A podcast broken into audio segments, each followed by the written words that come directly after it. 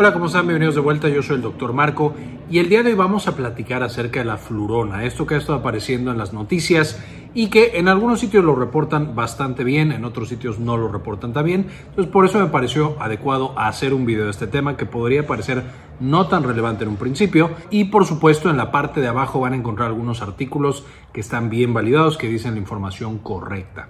Ahora, ¿qué es esta famosa flurona que está atacando? Es una nueva variante, es más peligrosa. ¿Qué está pasando? Esencialmente flurona viene de la combinación en inglés de las palabras para flu, que es influenza, irona de coronavirus. Entonces, son justamente pacientes que tienen al mismo tiempo una infección con el virus de la influenza, A, o C, principalmente A o B, eh, y también, por supuesto, el coronavirus, ya sea cualquiera de las variantes, Delta, Alfa, Omicron, etcétera, etcétera. Y específicamente empezó a circular esta noticia porque en el 30 de diciembre, Israel reportó una paciente que tenía justamente flurona o esta combinación entre influenza y coronavirus.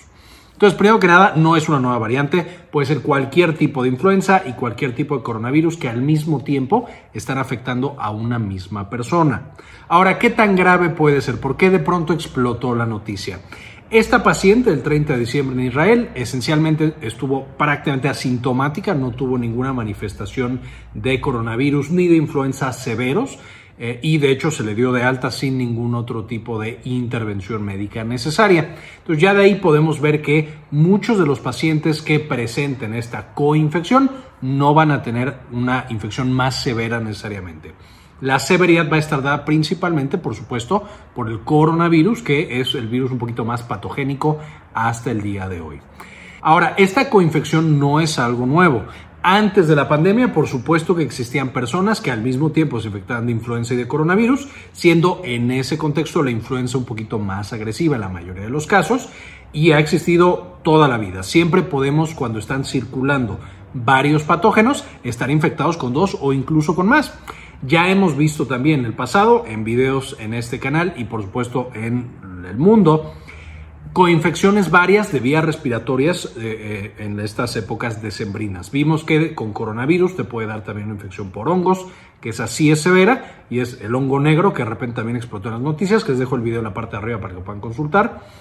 Y hablábamos también en un video previo, que también les voy a dejar arriba, cómo en época invernal es más frecuente y podrían estar apareciendo otras infecciones que acompañan al coronavirus y que podrían o incrementar la frecuencia o incrementar la severidad. Y estas eran principalmente influenza, neumococo y virus incitial respiratorio, este que es especialmente en niños pequeños y en adultos mayores. Entonces, esas tres infecciones, junto con todas las demás infecciones respiratorias que nos han dado en toda la vida, es frecuente que se vayan a encontrar en esta época invernal. El año pasado también le esperábamos todas estas infecciones, sin embargo, no las encontramos porque las medidas de distanciamiento, eh, la vacunación, el lavado de manos, etcétera, hizo que esencialmente se cortara la transmisión de influenza y no vimos demasiados casos. Pero en este nuevo año, por supuesto, ya la gente en muchos sitios está mucho más relajada, tenemos muchos más eventos y, por supuesto, entre vacunación, tratamientos y demás, eso ha permitido que volvamos un poco a la vida normal y por supuesto eso hace que aparezcan las demás infecciones respiratorias. Entonces va a ser frecuente que nos encontremos con pacientes, si es que le tomamos todos los estudios, que estén coinfectados de coronavirus con influenza, que es el más frecuente, pero también otros, de nuevo como virus incitial respiratorio y como neumococo.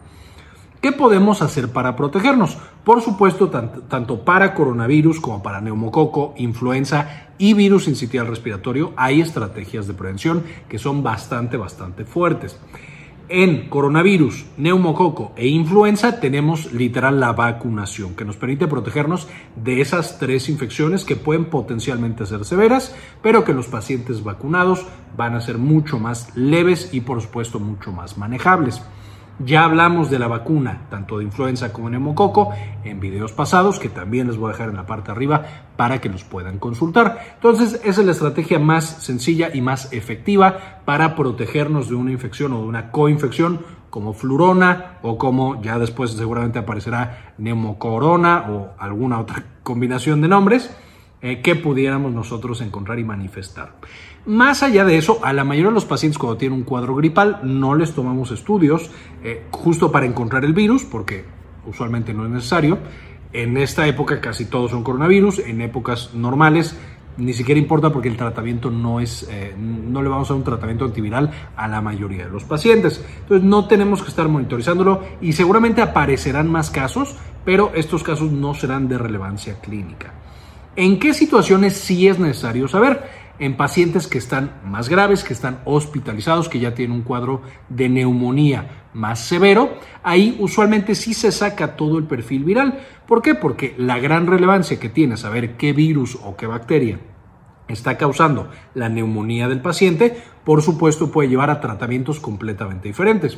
Solo por poner un ejemplo, y ya vimos en los videos pasados, para el tratamiento de la influenza va a ser eh, una molécula o un fármaco específico, el oseltamivir en la mayoría de los sitios, y para coronavirus el molnupravir que se acaba de aprobar. Si fuera neumococo, algún antibiótico. Si fuera alguna otra cosa, hay otros tratamientos. Entonces ya en el contexto de un paciente hospitalizado que tiene una neumonía más severa, sí va a ser importante tener exactamente cuál es el agente causal y eso va a dirigir cuál es el tratamiento que ese paciente necesita estar recibiendo.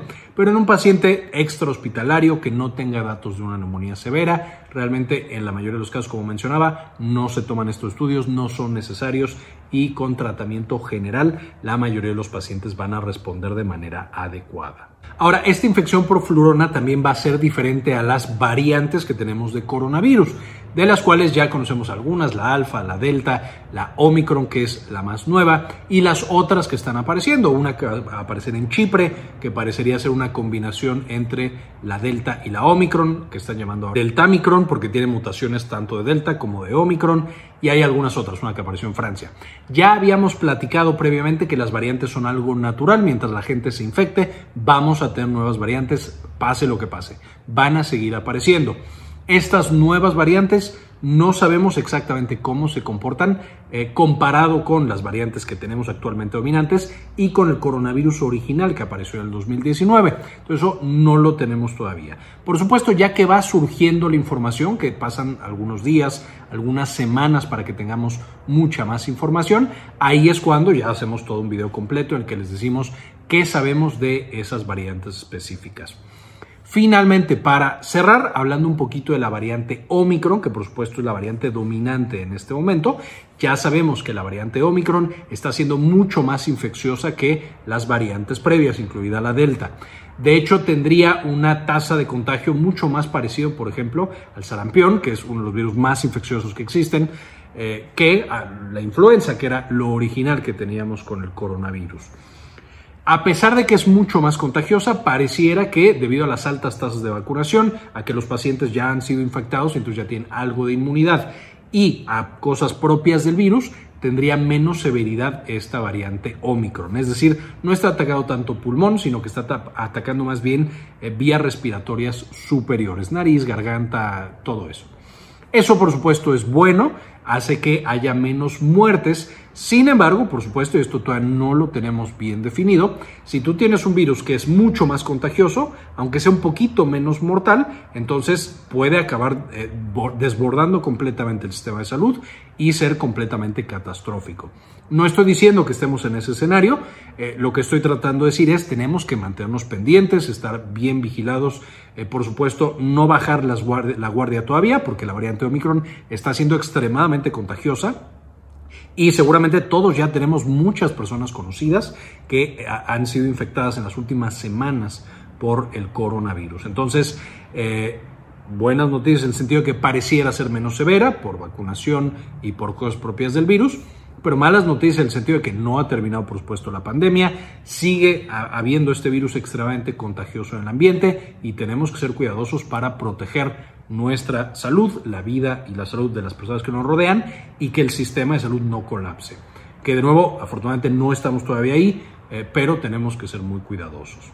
También en las buenas noticias, solamente para recapitular lo que todos hemos visto que ha pasado en básicamente dos años, en un tiempo extraordinario, se han desarrollado varias vacunas altamente efectivas que protegen a la población que está más en riesgo, los adultos. Eh, estas vacunas se están estudiando en niños y habrá niños que se beneficien bastante de esta vacunación, otros a lo mejor no tanto, pero eh, ya existen todas estas vacunas altamente eficaces y ya tenemos también incluso medicamentos aprobados específicamente que atacan al coronavirus. Entonces, realmente estamos en una mucho mejor situación.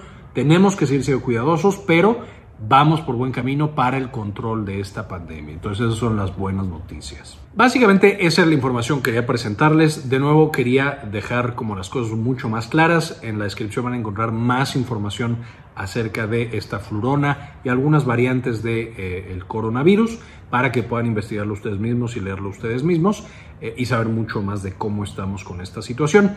Quiero agradecer antes de irme, por supuesto, a las personas que han sido apoyar al canal con una donación mensual de uno o de dos dólares. Realmente nos permiten hacer este tipo de trabajos, este tipo de contenido y compartirlo con todo el mundo.